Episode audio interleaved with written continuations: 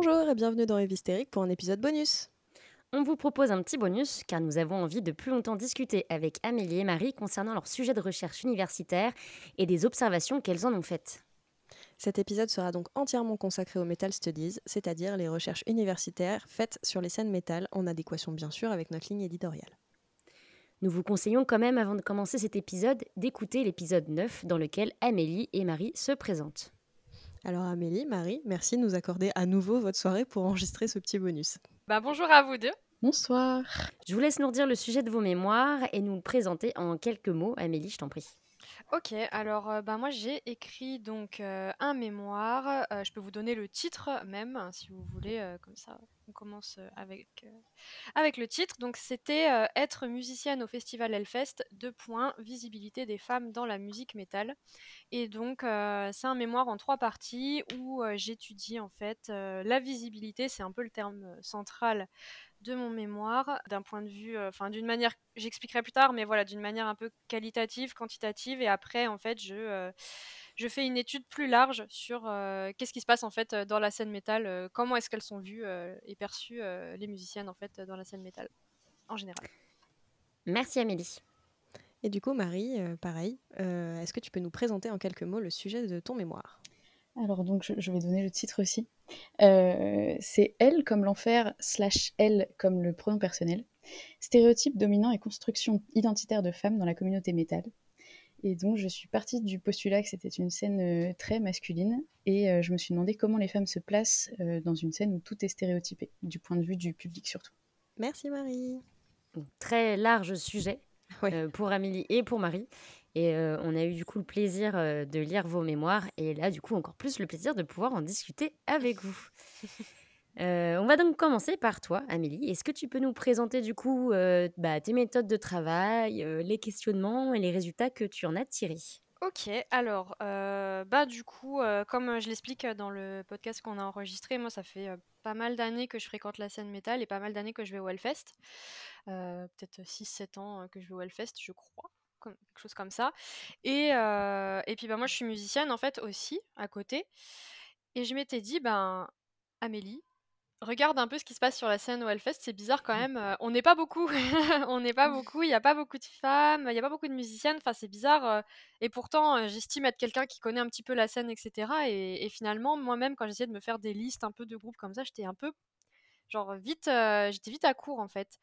Et quand est arrivé le moment de faire mon mémoire, je me suis dit, bah allez, on va réfléchir là-dessus, Est-ce, qu'est-ce qu'il en est vraiment en fait, qu'est-ce qui, se passe pour de vrai, parce que... OK, moi j'ai observé ça, etc. Et puis, mais j'ai pas de chiffres en fait, j'ai pas de données. Ça me frustrait en fait de pas pouvoir dire, de pas pouvoir avoir de chiffres. Donc je me suis dit, ben vas-y, on va se lancer là-dessus. on va compter, on va compter, compter, et on va, on va, voilà, j'ai fait que ça pendant un an quasiment. Compter en fait, euh, voilà. euh, bon, alors combien il y a de, combien il y a de, de, groupes féminins? En fait, j'ai appelé ça groupe féminin par facilité de langage parce que euh, sinon c'était trop compliqué de dire des groupes qui comportent au moins une musicienne. Enfin, c'était voilà. Donc j'appelle ça groupe féminin de manière un peu facile, alors qu'en fait on va voir que c'est une réalité. Enfin, ça recouvre pas complètement la réalité des chiffres. Et donc, euh, j'ai fait une analyse donc vraiment euh, quantitative. Donc euh, là, j'ai compté, ben, par exemple, ok, combien il y avait de, de groupes féminins qui sont passés au Hellfest.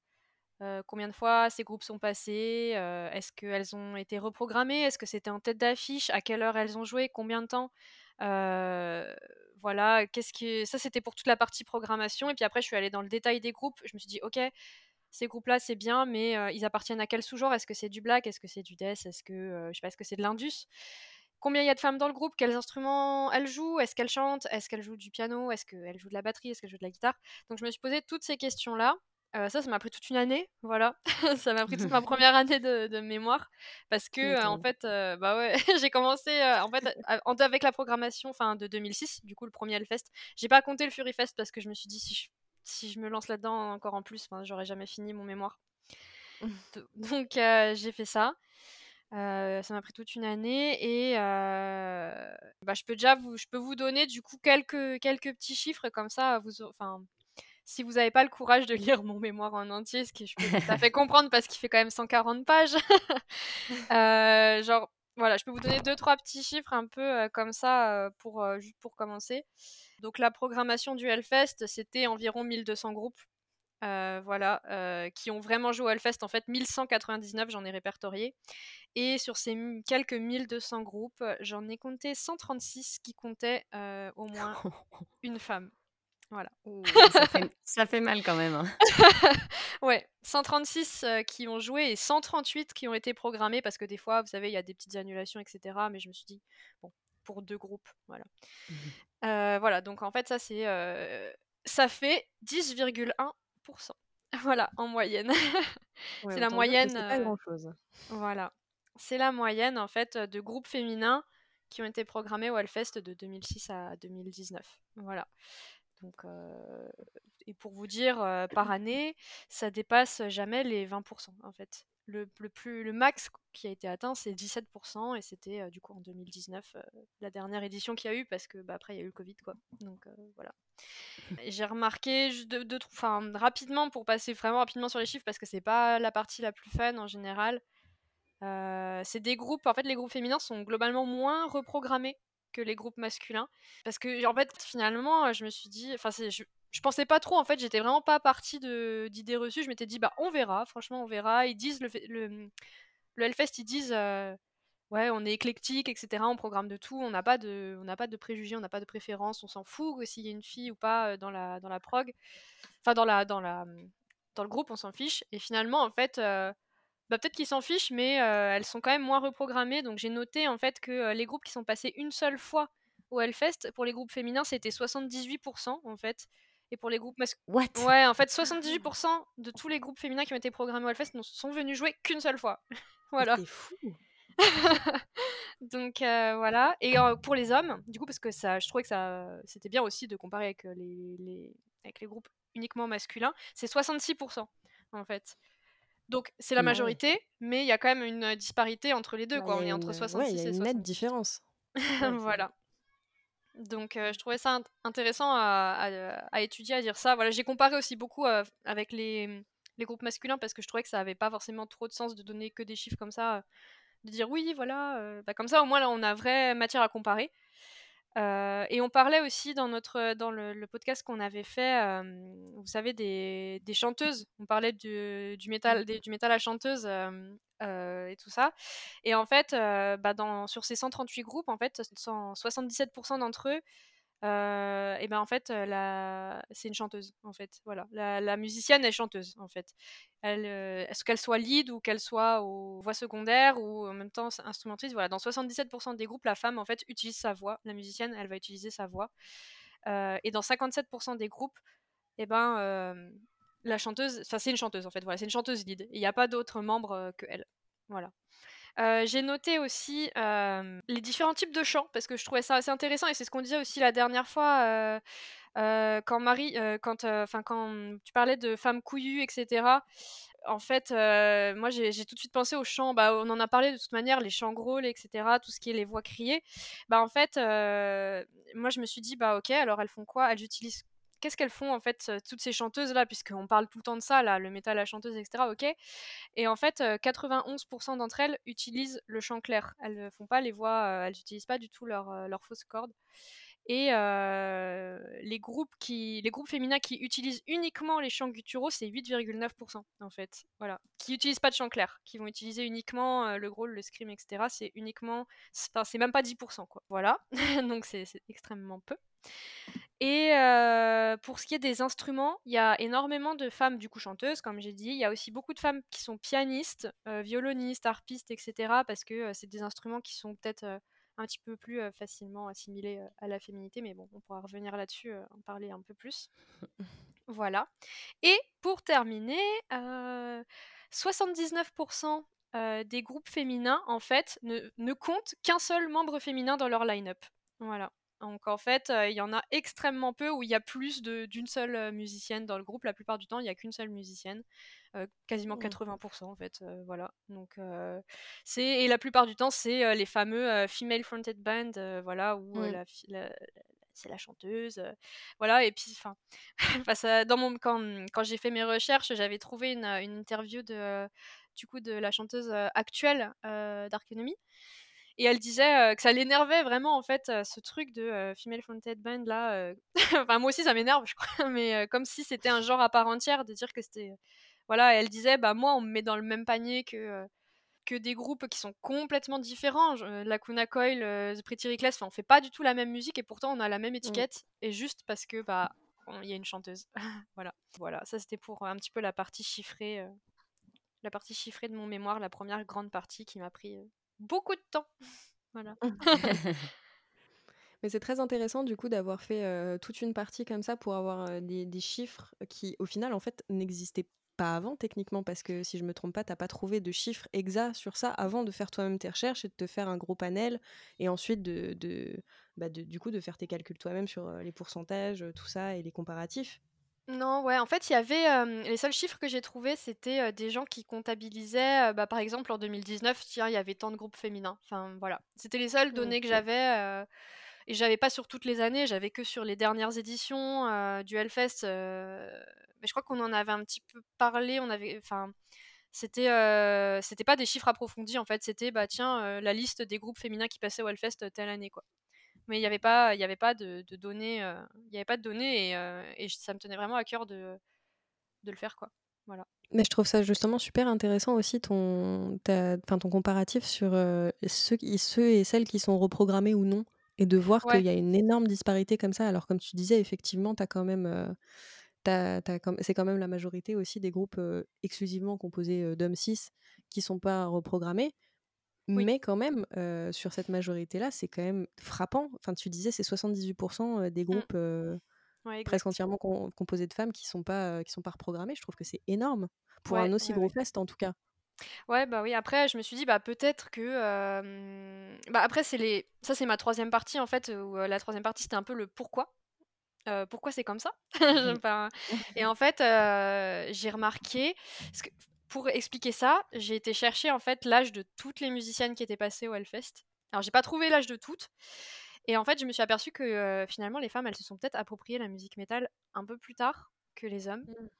Et du coup, en fait, leur groupe, ils étaient moins connus parce que moins d'expérience, ça fait moins longtemps qu'elles sont dans la scène. Donc forcément, vu que c'est des plus petits groupes, elles sont moins programmées. Enfin, voilà, c'était peut-être une, une, corrélation à laquelle j'avais pensé. Après, voilà, ma troisième partie, c'est vraiment des pistes de réflexion. Hein. Moi, j'ai pas la, j'ai pas la réponse. Hein. J'ai pas toutes les réponses. J'ai pas la science infuse. Je, je, je, lance juste des idées comme ça. Enfin, je, je peux pas vous affirmer. Mais lance. Voilà. je peux rien affirmer.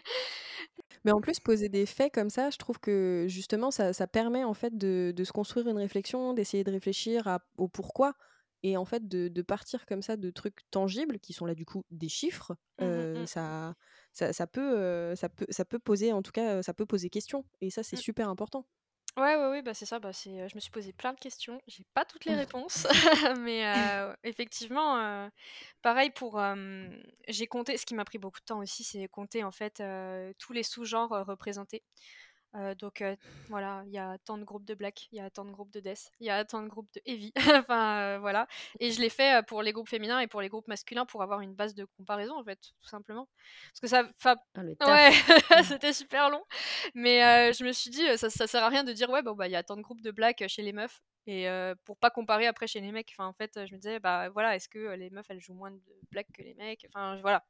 Et le black metal est très représenté. voilà, j'étais. Ah tiens. Ouais, ouais, ouais, franchement, il y avait, il y avait beaucoup, beaucoup. Enfin, ce qui était très représenté, c'était toutes les musiques heavy metal, hard rock. Ça, il y en avait mmh beaucoup. Énormément de folk et de symphonique, évidemment. Enfin, ça, c'était là où il y en avait le plus. Et après, en troisième position, il y avait le black. Voilà. Qui le crut? Voilà. c'est vrai que ça, me surprend un peu pour le black. Encore, comme tu disais, tout ce qui va être metal sympho, ça ne m'étonne pas du tout parce qu'on a l'impression que c'est le seul genre qui est acceptable quand tu es une femme de le faire. évidemment, en tant que chanteuse, parce que voilà, et éventuellement harpiste, comme tu le disais tout à l'heure. Mais je, trouve, je trouve ça intéressant aussi que tu aies pris ce. que, que, que tu aies voulu chercher de ce côté-là aussi pour voir quel genre était le plus représenté. c'est vachement intéressant. Bah, oui, je me suis dit, voilà, ça serait quand même, pas mal, de voir ça et effectivement, donc le black et je me suis dit: «Bah, pourquoi le black?» pourquoi? C'est pas du tout ce que j'aurais cru et après je me suis dit: «Mais peut-être» alors, enfin, moi je connais pas énormément la scène black, de fou. Je suis pas une, une, une très fine connaisseuse de, de, cette scène, mais je me suis dit peut-être que c'est des thèmes qui parlent en fait, qui sont. Enfin, je veux dire, dans, je, Corrigez-moi, hein, franchement, il n'y a, pas de souci si je dis des bêtises, mais c'est des thèmes qui sont abordés, c'est l'occultisme, la nature, la mythologie nordique, le nihilisme, etc. Et je trouve que sur scène, moi, de ce que j'ai vu de la scène un peu, il n'y a pas forcément de différence physique en fait entre les hommes et les femmes. Enfin tout le monde a le corpse paint et puis et puis on n'en parle plus quoi. Enfin voilà mais il est peut-être que je dis une grosse bêtise hein, franchement il n'y a pas de souci. Et en fait je trouve dans les paroles enfin il n'est pas question de je trouve il y a des sous-genres comme le death des fois ça parle vachement de violence faite aux femmes enfin et pas dans le bon sens hein, toujours du terme. C'est hyper mmh. des fois c'est des paroles hyper sexistes et je trouve qu'on retrouve moins ça dans le black. Peut-être que je me trompe voilà, encore une fois, franchement, j'ai pas la science infuse, il y a pas de souci. C'est peut-être moins, moins sexualisé, moins, je sais pas. Voilà, je me, je me suis posé la question parce qu'il y avait quand même beaucoup de nanas qui, qui jouaient du black dans mon, dans mon panel, donc. c'est vrai que moi aussi j'ai cette impression que c'est moins sexualisé le black metal comparé à mmh. d'autres genres qui vont, qui vont plus jouer là-dessus quand il y a une femme qui fait partie du groupe, que ce soit musicienne du coup, enfin instrumentiste ou chanteuse. Euh, dans le black metal. Après, je sais pas si c'est une question de thème, mais, euh, mais oui, euh, je, vois ce que tu veux dire sur. Il y, a moins ce, ce côté sexualisant bah, moi, je vais du coup rebondir. j'ai fait mes petites notes sur ton mémoire. Et à un moment, tu parles aussi de tous les habits, de la façon dont les musiciennes peuvent être habillées sur scène. Et tu parles d'un groupe que j'aime beaucoup, que je présenterai sûrement à la fin d'un épisode d'Elystérie, qui est Employed to Serve. Ah ouais Yes, j'adore aussi. et, et, qui est vraiment un super groupe. et en fait, la chanteuse s'habille exactement comme les autres. Ouais. Elle est habillée comme les mecs. et c'est un petit peu pareil aussi avec Code Orange et Riba Myers. Mmh, ouais. Elle est habillée en fait pareil que les mecs. On, ne peut pas, de loin, tu ne distingues pas, en plus c'est tout bête, mais avec des cheveux longs, et des cheveux longs et un t-shirt et un short, honnêtement, tu, tu distingues pas qui est homme, de femme, enfin en plus on s'en fout, mais tu vois, on, ne distingue pas le, genre de la personne. En tout cas, mmh, le, genre que la personne veut renvoyer. Mmh. Alors que justement, dans d'autres genres de musique, il y a aussi ce que tu dis, bah, la performance de la féminité, où là, justement, bah, il va y avoir bah, des femmes qui vont porter des choses un peu plus courtes, mettre un petit peu plus en valeur leur corps, ce qui est très bien, hein, si elles le choisissent, il n'y a pas de souci. Mais du coup, voilà, tu, parles vraiment de cette performance de la féminité qui peut être en opposition à certains genres, ou bah, comme, bah, comme le madcore, ou par exemple aussi bah, apparemment dans le black, où on va moins mettre en avant le côté féminin du corps de la femme. Mmh. Mmh. Ouais, effectivement, il y a... bah, en fait, c'est dans toute la scène un peu hardcore en fait où j'ai remarqué ça. même si on regarde, je sais pas, Walls of Jericho, pareil. Enfin, mmh. pour moi, je trouve la chanteuse, bah, on voit pas que c'est une chanteuse. Enfin, je veux dire, elle a pas de, elle a bah, surtout qu'elle est balèze. Hein. Ouais, elle est très balèze. Ouais. elle est balèze. Alors que effectivement, bah ça, c'est toute ma deuxième partie où je me suis posé la question de bah la visibilité au sens tout bête, vraiment basique de bah, qu'est-ce qu'on voit, quoi? Qu'est-ce qui se passe? Qu'est-ce qu'on voit sur scène? Et effectivement, Employed to Serve, bah, je suis désolée, mais ils étaient tous habillés pareil et on voyait pas, il y avait aucune différence, alors que bah, je suis allée voir d'autres groupes. Bon, après, bah, Within Temptation, forcément, c'est une symphonique de base, donc elle mmh. avait la grande robe. Très, très maquillée, etc. Euh, tout le côté corset, mmh, voilà. une petite chemisette, petit truc comme ça, très maquillé, très, très apprêté en fait. Exactement. Alors que tous les autres mecs, enfin les mecs du groupe, c'est jean t-shirt quoi. Et, mmh. voilà. Mais tu sais, t'as l'impression d'être un date. c'est... Toi, t'as fait tous tes efforts du monde et, lui, il a mis un t-shirt à la con et Non mais moi, ça m'est déjà arrivé hein, de devoir monter sur scène et on me dit mais t'es habillée comment là? Bah je suis habillée comme ce matin, comme toi en fait. bah non mais il faut que tu t'habilles autrement. Pourquoi? Parce bah, que je suis la seule meuf Bah oui. Ah, d'accord. Non mais voilà, voilà. Donc mmh. et ça c'est, je trouve c'est un peu voilà ça dépend peut-être un peu des sous-genres, quoi. Du coup, je me suis dit, ouais, c'est comme dans le bah, Acid King aussi que je suis allée voir, pareil, la chanteuse, il y avait, enfin, elle était en jean t-shirt, enfin vraiment de base, quoi. Enfin, comme les autres, comme les autres membres du groupe. Alors qu'il y a, y a d'autres groupes où ils sont plus dans cette performance scénique à chercher voilà, la, la, la, seule musicienne du groupe ou les quelques musiciennes du groupe vont être en grande robe, etc. elles vont mettre très en avant leur féminité parce qu'en fait, elles vont incarner un peu un rôle. Bah, pour Cradle of Filth, c'est un peu la, le rôle, excusez-moi, de, je sais pas, la sorcière, un peu. on est, mais aussi Cradle of Filth, il y a l'univers gothique qui vient, qui vient se rajouter. Donc, bon, c'est voilà, la femme gothique, un peu la sorcière, l'enchanteresse et tout ça. Bah, Danny de, mmh, de de Cradle of Filth du coup, lui, il a quand même un côté, je trouve, qui qui joue un petit peu sur un enfin, ça dépend en fait. Il y a y a un petit côté un petit peu androgyne quelque part dans certaines choses, tu vois? juste, il a pas toujours son corpse paint, parfois il a juste, les yeux qui sont maquillés, du rouge à lèvres, des trucs comme ça, tu sais? Un une petite, une petite teinte, j'ai envie de dire, un peu genre, genre Alice Cooper, tu vois? Qui joue un petit peu sur, sur le genre. Du coup, forcément, comme tu disais, en fait, il y a plus un il y a plus un univers un peu gothique autour de ça. Du coup, c'est un peu, bah, jouer avec le genre, jouer avec, mmh. du coup, les les choses qui sont associées à tel ou tel genre et Mmh. s'en amuser. Du Mmh coup, ouais, du coup, c'est c'est c'est sûr que que là, Bah, oui, ça oui. ça rentre dedans, quoi. Ouais, effectivement, ouais. Bah, ouais, c'est ça, c'est l'univers un peu gothique, voilà et après, bah, ouais, vraiment ça dépend, moi je suis je suis allée voir Nova Twins aussi, on en parlait, du coup, la dernière fois au Hellfest 2019. Bon déjà, mis à part le fait que c'était trop bien, elles sont elles voilà, enfin je je place ça comme ça, c'est tout à fait gratuit. Nova Twins, c'est trop bien et elles, elles étaient un peu, bah, pareil dans ce mélange des genres un peu, Enfin, il y en avait une des deux, il me semble, elle avait un short, les shorts un peu basketteurs, enfin, moi j'y connais rien en, en fringues, j'avoue, je suis désolée, mais elle avait un short un peu de basketteur, et puis en haut, par contre, elle avait un petit top hyper serré et tout, et j'aimais, enfin, elles, elles étaient plus dans ce truc un peu mélange urbain, etc. Et c'était, enfin, c'était, ça changeait un peu, je trouvais, c'était, c'était cool, et, et ouais, elles, elles, se créent, alors je sais plus comment, comment c'était formulé, mais elles se créent leur propre représentation, et et voilà, Oui, c'est ça. Voilà, enfin, c'était, c'était vachement cool, vachement cool à voir.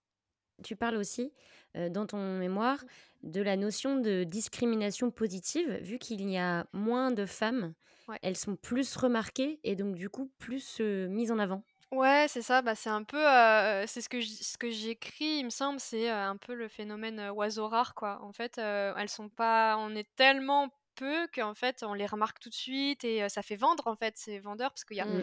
enfin, il y a une logique commerciale aussi, hein, derrière la musique, hein, faut pas enfin, faut pas Faut croire pas se leurrer, ouais.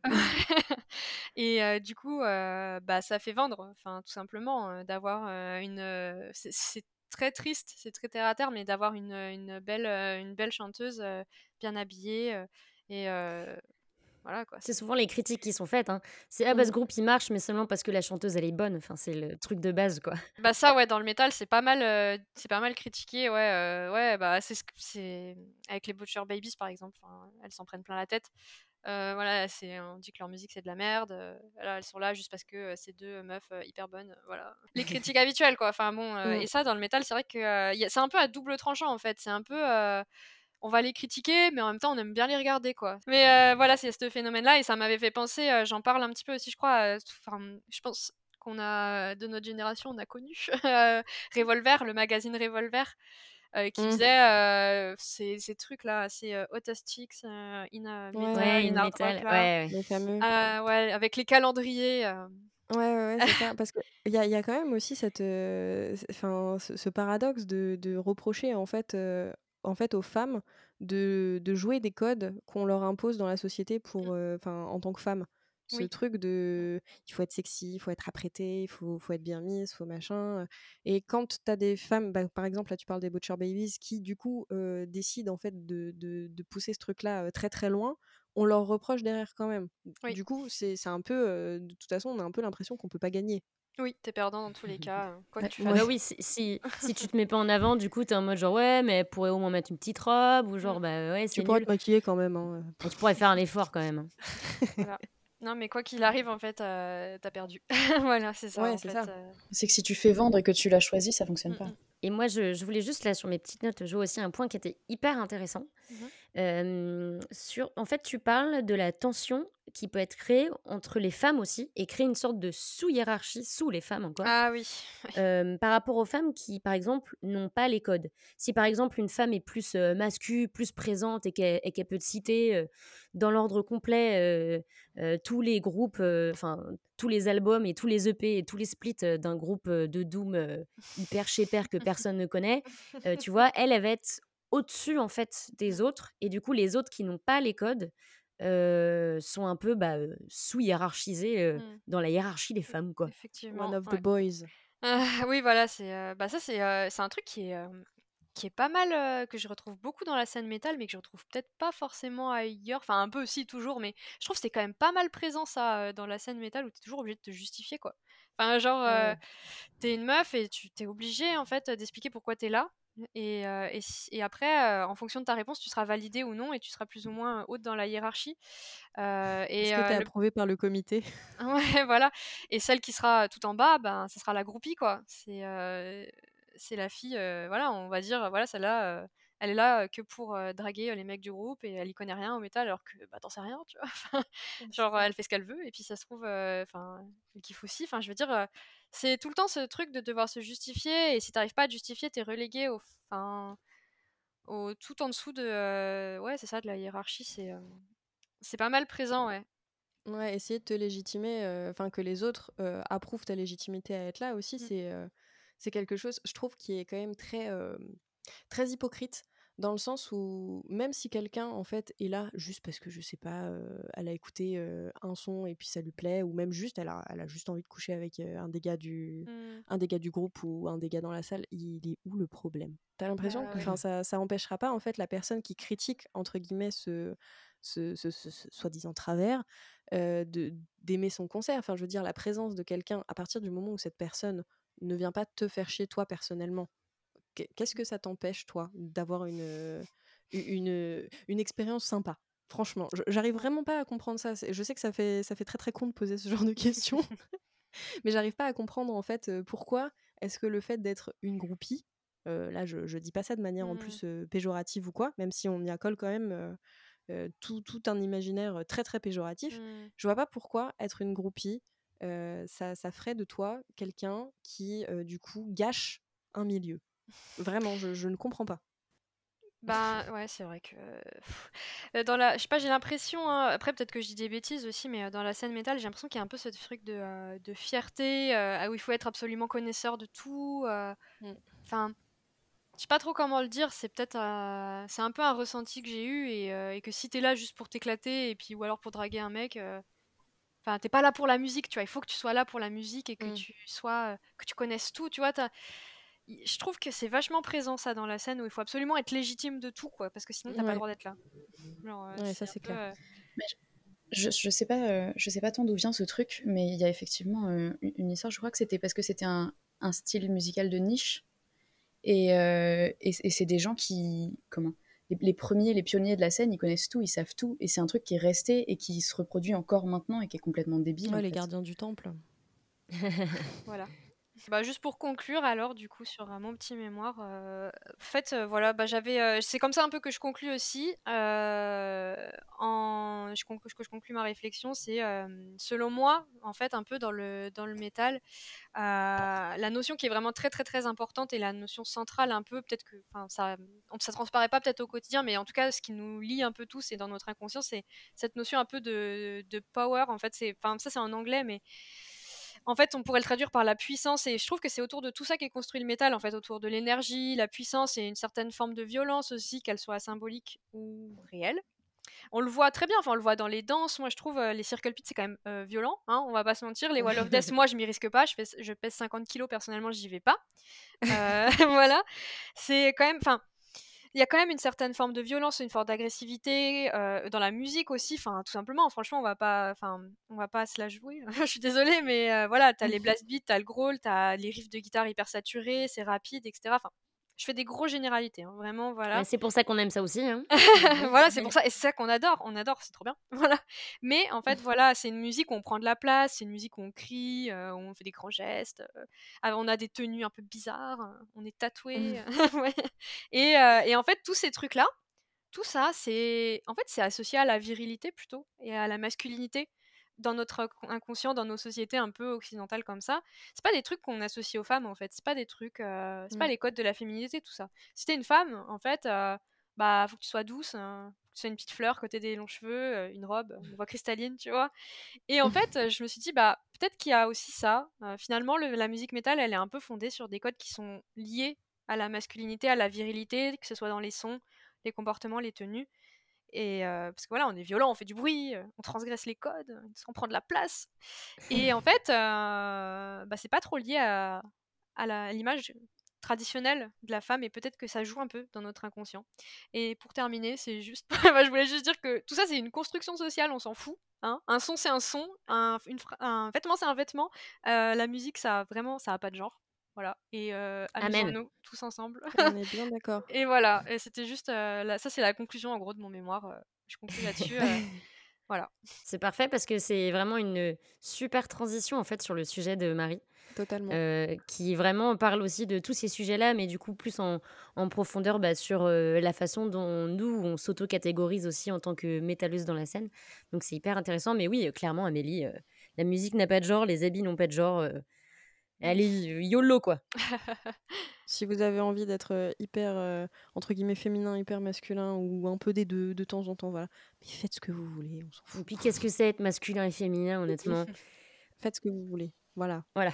Du moment que vous ne faites du mal à personne, faites ce que vous voulez. du coup, oui, très belle transition pour discuter avec toi, Marie, de, ton, de ton mémoire et de tes recherches. Donc, euh, est-ce que tu peux nous, pas pareil que Amélie, est-ce que tu peux nous présenter un peu tes méthodes de travail, euh, tout ce qui va être tes questionnements et les résultats que tu en as tirés? Avec plaisir. Du coup, je repars du, début du début euh, de l'élément déclencheur que j'avais complètement oublié et auquel j'ai repensé en relisant mon mémoire cette semaine, qui était, je sais pas si vous vous souvenez, alors c'était, je pense que c'était avant le Hellfest 2019, le, le dernier en date. Euh, ils avaient inséré des pictogrammes sur les billets avec euh, quelques, petits phrases, quelques petites phrases euh, avec des, histoires de camping, pas de chasse de camping devant les, scènes et compagnie. Et je respecte les femmes et les festivaliers en général. Ah, je me souviens de ça. les femmes et les festivaliers, parce que nous ne sommes pas festivalières, nous ne sommes pas nous Sommes des femmes. Des, choses à part entière. J'avais regardé les commentaires sous une publication Facebook publiée sur, sur des groupes de, bah, de, fans de métal. Euh, et en fait, euh, les trois quarts des questions étaient sur le matériel de camping, parce que c'est vraiment dommage de ne pas pouvoir ramener sa tente devant la scène. Euh, par contre, respecter les, femmes, c'est vraiment annexe. vraiment pas un sujet brûlant, finalement. Et du coup, je me suis rendu compte qu'il y avait un souci à ce niveau-là, et je me suis demandé du coup pourquoi effectivement il y a une, une dichotomie qui est faite entre les femmes et les festivaliers, pourquoi les femmes ne sont pas festivalières? Une excellente question. Euh, et, et, pourquoi on, parlait des femmes à cet endroit-là finalement? Et donc c'est à l'origine d'un postulat de départ qui est qu'il y a une dichotomie entre, enfin une, séparation entre les hommes et les femmes. Et mon mémoire est construit euh, comme celui d'Amélie. En fait, il n'y a pas de possibilité de construire autrement que sur homme qui n'est pas égal à femme. Et même si le spectre est beaucoup plus large que ça, il fallait poser quelque chose à un moment donné. Et si c'était à refaire, je le ferais autrement. En termes euh, d'objectifs et de façon de faire, j'ai décidé d'interroger des femmes pour parler des femmes. Et euh, ce que je voulais faire à la base, c'était montrer que, que les femmes sont considérées comme euh, inférieures aux hommes dans cette communauté-là, malheureusement, et qu'il y a beaucoup, beaucoup de sexisme. Et c'est quelque chose que je voulais montrer, que j'ai pas nécessairement réussi à montrer. En fait, j'ai pas dans mes entretiens de phrases qui le disent tant que ça. Mais en fait, je me suis rendu compte que ça transparaissait dans la façon dont elle parlait. T'as l'impression que c'était une, une espèce, pas, pas d'autocensure, mais j'ai envie de dire d'auto, d'autodiscipline peut-être? Une manière de s'autodiscipliner en tant que groupe social? Peut-être, oui. Je pense qu'il y a une histoire de censure parce qu'il y a des entretiens que j'ai menés et où on a discuté après, en off, et, et où on m'a raconté des choses terribles qui devraient pas exister. Mmh. Euh, bah, du, même genre que les, violences dont on parle dans les hystériques finalement. Mais, mmh. euh, mais qu'on m'a pas raconté en entretien parce que euh, parce que c'est de l'ordre du privé, quoi. Mais dans les entretiens, c'est plutôt, oui, plutôt censuré. Quand on parle de, sexisme, c'est du sexisme... Enfin, c'est des, petites choses. C'est le fait que... des histoires de queue aux toilettes, il y a, y a, pas assez de toilettes pour les femmes, et ça, c'est du sexisme, parce que... C'était des, des toutes petites questions comme ça, et pas, pas d'histoire de violence. Et, et, comme je vous le disais dans l'autre épisode, c'est que elles ont tendance quand même à... Enfin, le peu de femmes que j'ai interrogées avaient tendance à dire qu'il n'y avait pas tant de violence que ça. Et, euh, mm. et ce que j'ai repéré, c'est surtout des violences, de, des, histoires de légitimité, des histoires de, de elles qui parlent d'elles, enfin, par le prisme de l'homme. Des trucs un peu plus insidieux que des violences euh, très. Euh, enfin, qu'on peut pas contester, quoi, en fait. C'est ça. Tout, tout, ce qui va être, entre guillemets, le sexisme quotidien, bah, comme tu disais, par exemple, le fait qu'il y, ait moins de toilettes pour les femmes, bah, quelque part aussi, c'est pas Enfin, on se doute bien que euh, dans un fest, il y a presque autant d'hommes que de femmes. Enfin, c'est des choses qui peuvent. Euh, Enfin, c'est ouais, c'est des petites choses qui peuvent paraître qui peuvent paraître anodines, mais qui en fait le sont pas parce que ça te ça, ça te donne quand même un message de vous n'êtes pas les bienvenus. Ouais, puis après, on va nous faire chier en mode oui, mais c'est un détail, les toilettes, franchement, pourquoi vous, pourquoi venez nous embêter pour une histoire de toilette? Eh mon gars, tu peux pisser dans un buisson, moi je peux pas. Exactement. Moi je peux pas en fait faire pipi dans un buisson. Toi, quand t'as bu ta quatrième pinte de croc et que t'en peux plus et que tu fais pipi partout, nous en fait, il faut qu'on se contienne et qu'on aille aux toilettes. Et après, on se rend compte qu'il n'y a pas assez de toilettes pour nous accueillir. Et donc, du coup, de fait, c'est en mode genre, bah, de toute façon, il n'y allait pas avoir de meufs, donc on n'a pas prévu beaucoup de toilettes, tu vois. C'est le petit détail, mais en fait, des détails qui s'ajoutent aux détails, qui s'ajoutent aux détails. En fait, c'est tout un ensemble de, de, pratiques de sexisme ordinaire qui, effectivement, ne sont pas des violences dans le sens où euh, euh, se faire agresser sexuellement, euh, se faire agresser bah, physiquement, verbalement, etc. Effectivement, c'est pas aussi flagrant. Mais en fait, c'est des petites choses qui s'ajoutent au fur et à mesure et qui font que bah, on les ressent quand même. c'est la petite goutte d'eau qui, au final, en fait, n'en est pas qu'une petite parce que. Petite goutte de pipi. Ah bah bravo. Hein. C'était une digression géniale. Incroyable. Euh, du coup, en termes de méthode, euh, j'ai mené des entretiens, des entretiens semi-directifs, donc avec des questions, mais pas nécessairement respectées. Et j'en ai mené neuf, ce qui est complètement le contraire de la méthode d'analyse d'Amélie, qui a beaucoup, beaucoup, beaucoup de données. Moi, j'en avais très, très peu. Et euh, bon, ça a donné beaucoup de textes au final. Mais, euh, mais voilà. Et euh, le, but, c'était de faire un échantillon représentatif, mais euh, je me suis retrouvée qu'avec des femmes et cis et blanches. Ensuite, en termes d'analyse, j'ai mené trois, enfin, j'ai analysé trois choses différentes. J'ai fait une analyse lexicométrique, donc regarder les mots utilisés en termes de quantité, déterminer s'il y avait des régularités entre les différents entretiens. J'ai regardé aussi les pratiques définitionnelles, donc c'est le, un, truc un peu inconscient qui est la façon dont on se définit à travers la façon dont on parle et euh, qui était vachement intéressante dans ce cas-là parce que euh, c'était des femmes qui parlaient à une femme et euh, on était toutes concernées par la même chose, qu'on était dans la même scène, qu'on vivait le même genre de choses parce que les trois quarts allaient au même festival et au même concert que moi. Et il y avait quand même des pratiques, des façons de se définir qui... C'était très très intéressant à regarder dans ce, cadre-là. Et euh, j'ai aussi regardé le dialogisme, donc c'est le, fait de faire intervenir d'autres discours dans son discours, donc de parler de la façon dont on est vu euh, par les hommes ou des choses comme ça, et de, de l'inclure dans la façon dont on parle de soi. Et euh, donc à partir de ça, j'ai travaillé en deux grands axes. un grand axe sur les stéréotypes et la façon dont elles les construisent à travers leur discours, et un deuxième grand axe sur la façon dont elles construisent leur identité autour de ces stéréotypes. Donc dans un premier temps, euh, je me suis demandé ce que c'était que d'être une femme et d'être fan de métal. Je suis passée par la, grande question qui est la façon dont on intègre la communauté, qui, euh, tout le monde, enfin qui met tout le monde dans une case d'office puisque euh, les trois quarts du temps on arrive par là par le biais d'un homme. Donc il y a une histoire de, c'est des mots que j'ai repris à quelqu'un d'autre dont j'ai pas le nom sous le nez. Je suis vraiment désolée. Euh, donc il y a une histoire de transmission horizontale qui est donc d'arriver dans la communauté à travers euh, ses amis ou son copain, et euh, la transmission intergénérationnelle qui est de, de, choper le truc de son papa. Mm.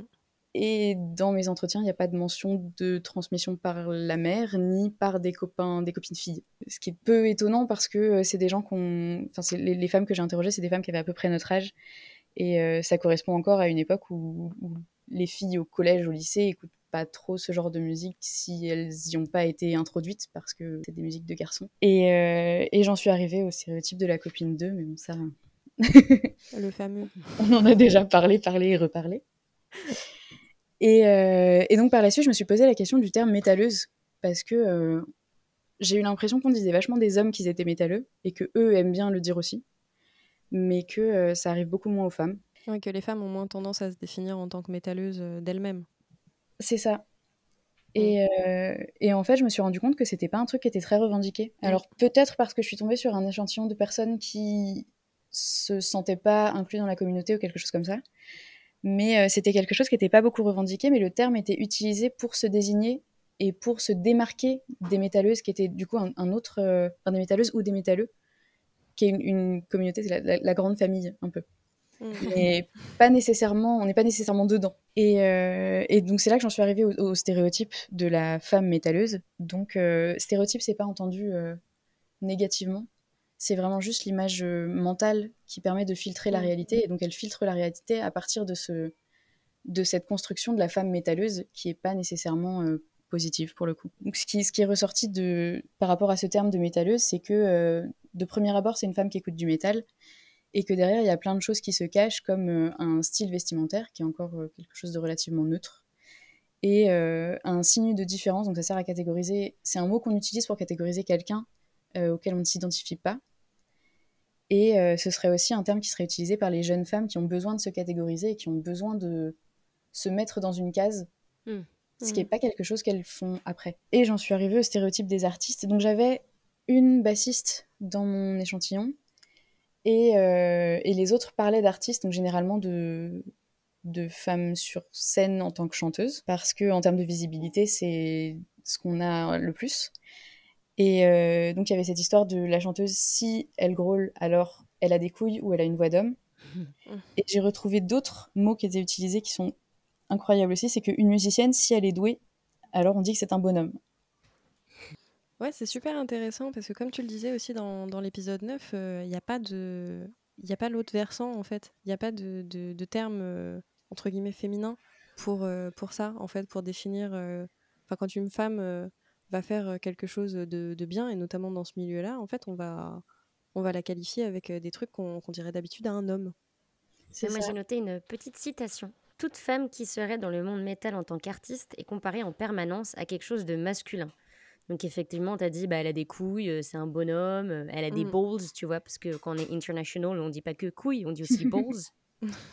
Euh, mais ouais, que, que, vraiment, on en parlait aussi bah, dans l'épisode 9 où vous êtes invité, mais on, on parle vraiment de bah, qu'on complimente les femmes à travers des adjectifs qui sont censés mettre en avant le côté masculin.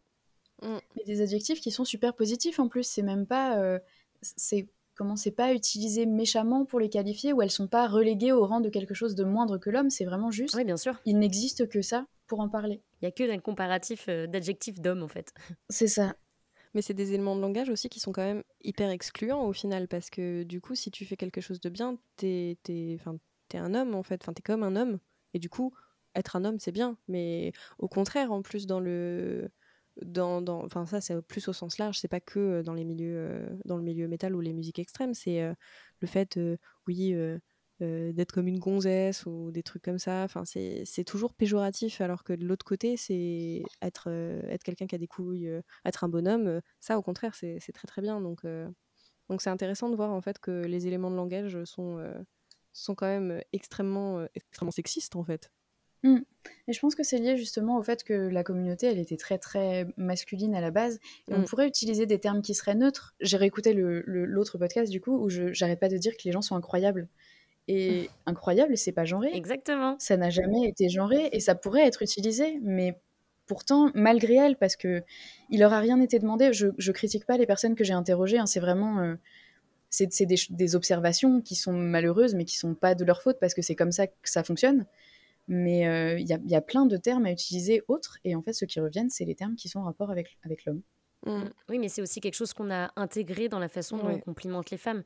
C'est pas du tout, tu vois, par exemple, je suis sûre que même moi, en fait, euh, je pourrais utiliser des adjectifs qui sont plutôt liés à des hommes pour complimenter une, une femme. C'est parce qu'en fait, on a été euh, habitué à faire comprendre que adjectif bah, de ballsy, de, de, de quelqu'un qui a des couilles, qu'on envoie, qu'on jette, qui est un peu bonhomme, c'est normal, on a été conditionné à nous, enfin nous dire ça c'est un c'est un truc positif donc mmh.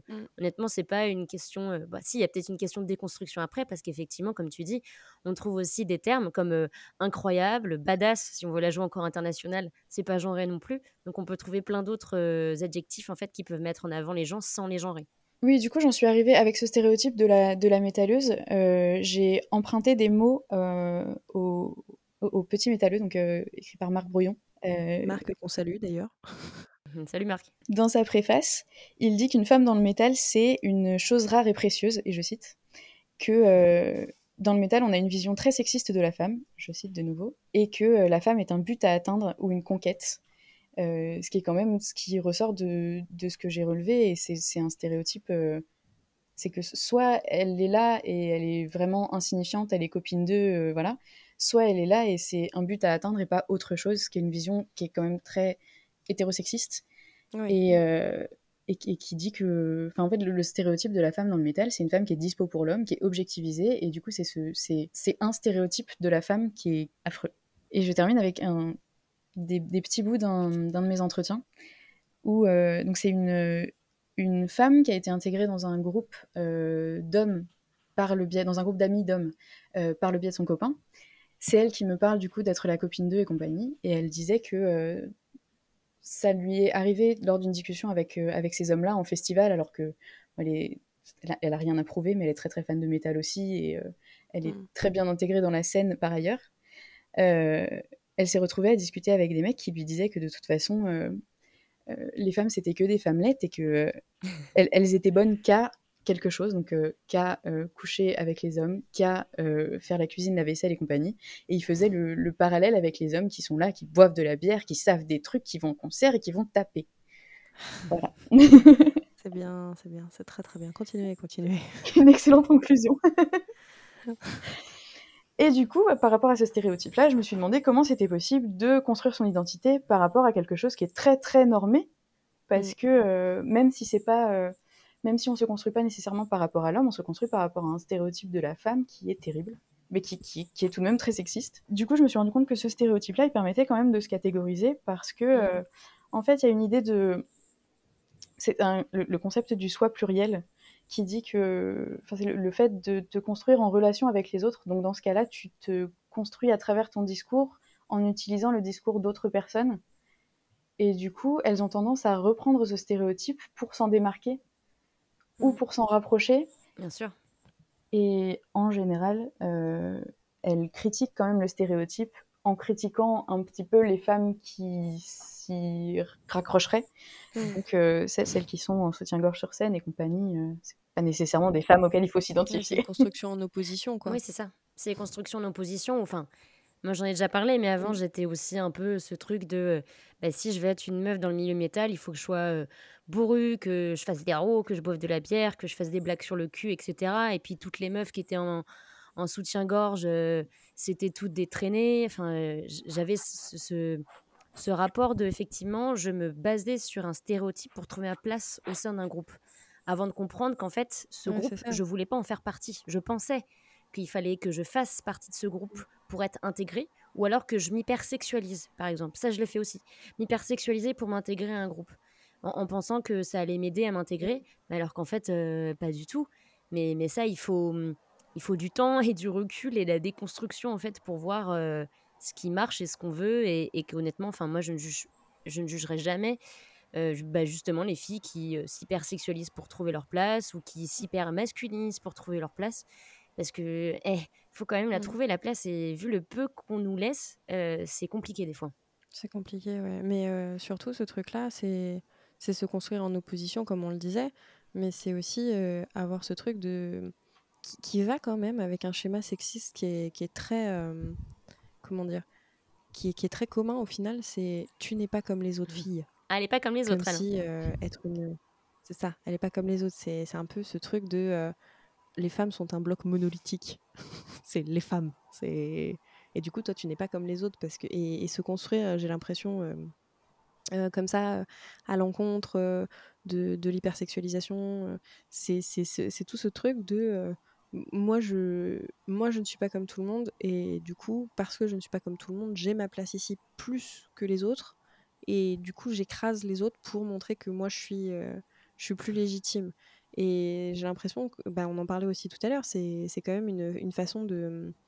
En fait, c'est j'ai l'impression que c'est une construction patriarcale qui, qui en fait vise à ce qu'un groupe dominé, du coup là les femmes, euh, s'auto euh, s'auto-régule quelque part, s'auto-discipline. Oui, ça, le sujet, il est et dans ton mémoire Marie et dans ton mémoire Amélie. Mm. ça se recoupe vraiment sur le côté que bah, on crée aussi bah, des sous-hiérarchies ou des sous-rapports avec, euh, avec des femmes pour aussi trouver le, peu de place qu'on nous laisse. Mais c'est surtout assez bizarre mm. que, c'est vous en parliez aussi tout à l'heure, c'est ce, truc de la, chanteuse, si elle est euh, en robe et qu'elle est apprêtée et compagnie, euh, elle, elle est là pour vendre. Et celle qui sera sur scène volontairement en, en, soutien-gorge ou des choses comme ça et que, qui montrerait son corps pour faire vendre parce qu'elle l'a décidé, euh, celle-ci, elle serait moins bien. Il y a une histoire de, de, compétition et si tu revendiques la chose qu'on te reproche, t'es pas bien non plus. Bah, t'es validé encore une fois euh, en fonction du... regard de l'homme, quoi. Mm. C'est ça, c'est que du moment que c'est décidé par un homme, mm. ça va. Et en plus, faut pas trop être consciente et tout de ça, mais voilà, un petit peu quand même. Mais euh, quand c'est décidé de son plein gré par, par une femme, c'est pas bien. Mais laissez-nous décider. De toute façon, c'est pas bien ce qu'on fait, on a bien compris. Hein. Donc à force, on va peut-être faire ce qu'on veut, non? Que, que j'ai fini par me demander, du coup, c'est si, euh, si on était, en tant que femme, inclus dans cette communauté ou pas trop? Et euh, c'était pas quelque chose de. C'était pas le, sujet de mon mémoire, c'est vraiment une, toute petite question que je me suis posée à la fin sur l'histoire de, de, la représentation, l'histoire de l'inclusion. Et euh, il en est ressorti qu'il y avait quand même un certain nombre de fois où elles mentionnaient qu'elles étaient seules, que l'inclusion était compliquée, que la communauté était sexiste, et qu'en tant que femmes, euh, elles n'y trouvaient pas nécessairement leur place, ou alors elles trouvaient une place, mais pas qui leur convenait pas. Et, euh, et le petit mot de la fin, c'était le, fait que la représentation est importante, et la bassiste qui mentionnait que elle est très contente de se détacher du stéréotype de chanteuse, et qu'elle est très contente de montrer aux, notamment aux petites filles qui aux petites filles, aux, jeunes ados, dirons-nous, qui arrivent dans le milieu et qui commencent à aller en concert et compagnie, que des femmes mm. qui, qui existent comme elles ont envie d'exister et qui prennent la place qu'elles ont envie de prendre, ça existe aussi et que qu'on a, a, le droit finalement, en fait. Représentation. C'est le petit point représentation. je vais faire un jingle. Même dans les bonus, on en parle. Non, mais c'est vrai qu'on le répétera jamais assez, mais la représentation, ça sert réellement à quelque chose. Euh, quoi qu'on en pense, quoi qu'on en dise, euh, on se construit par rapport aux représentations qu'on voit euh, bah, dans, la, dans, la, dans la culture d'une manière générale, que ce soit les films, la musique, le, théâtre, les livres, tout ça. Enfin, c'est des constructions, en fait, c'est des schémas qu'on se crée pour nous-mêmes. Et si on voit quelqu'un qui, qui, qui, en fait, représente ce que nous, on a envie d'être, ça, ça nous conforte, en fait, là-dedans. C'est Enfin, c'est, enfin les, les, constructions sociales, euh, ça, marche à la représentation. C'est, les constructions sociales, ça marche. ça marche. Et du coup, ma, conclusion, conclusion, c'est que finalement, ce qu'on remarque, c'est qu'en même en se distanciant du stéréotype, on contribue à le faire exister en, positif mmh. ou en négatif.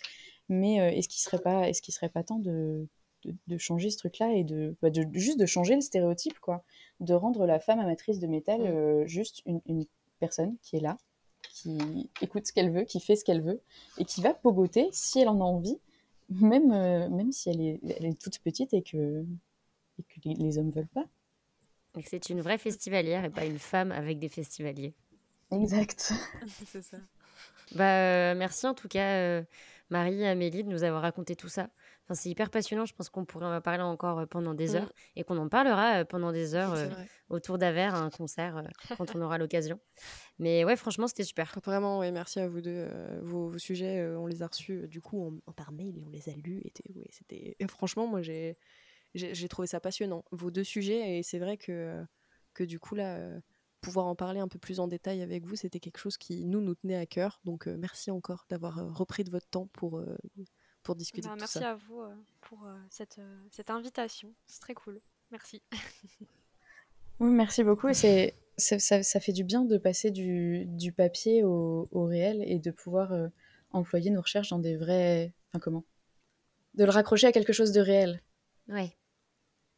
Oui, on fait aussi un big up à tous les chercheurs et chercheuses euh, qui travaillent sur les, les metal studies aussi en général et qui travaillent aussi sur ces sujets, parce qu'il y en a de plus en plus et, euh, et on est ravis. Euh, donc voilà, je, ça se trouve, on pourra faire d'autres épisodes aussi avec d'autres chercheuses universitaires et ce sera avec grand plaisir, je pense. Eh bien écoutez, merci beaucoup. Et puis merci à ceux qui ont écouté juste au bout cet épisode bonus. cadeau en plus pour vous, c'est cadeau.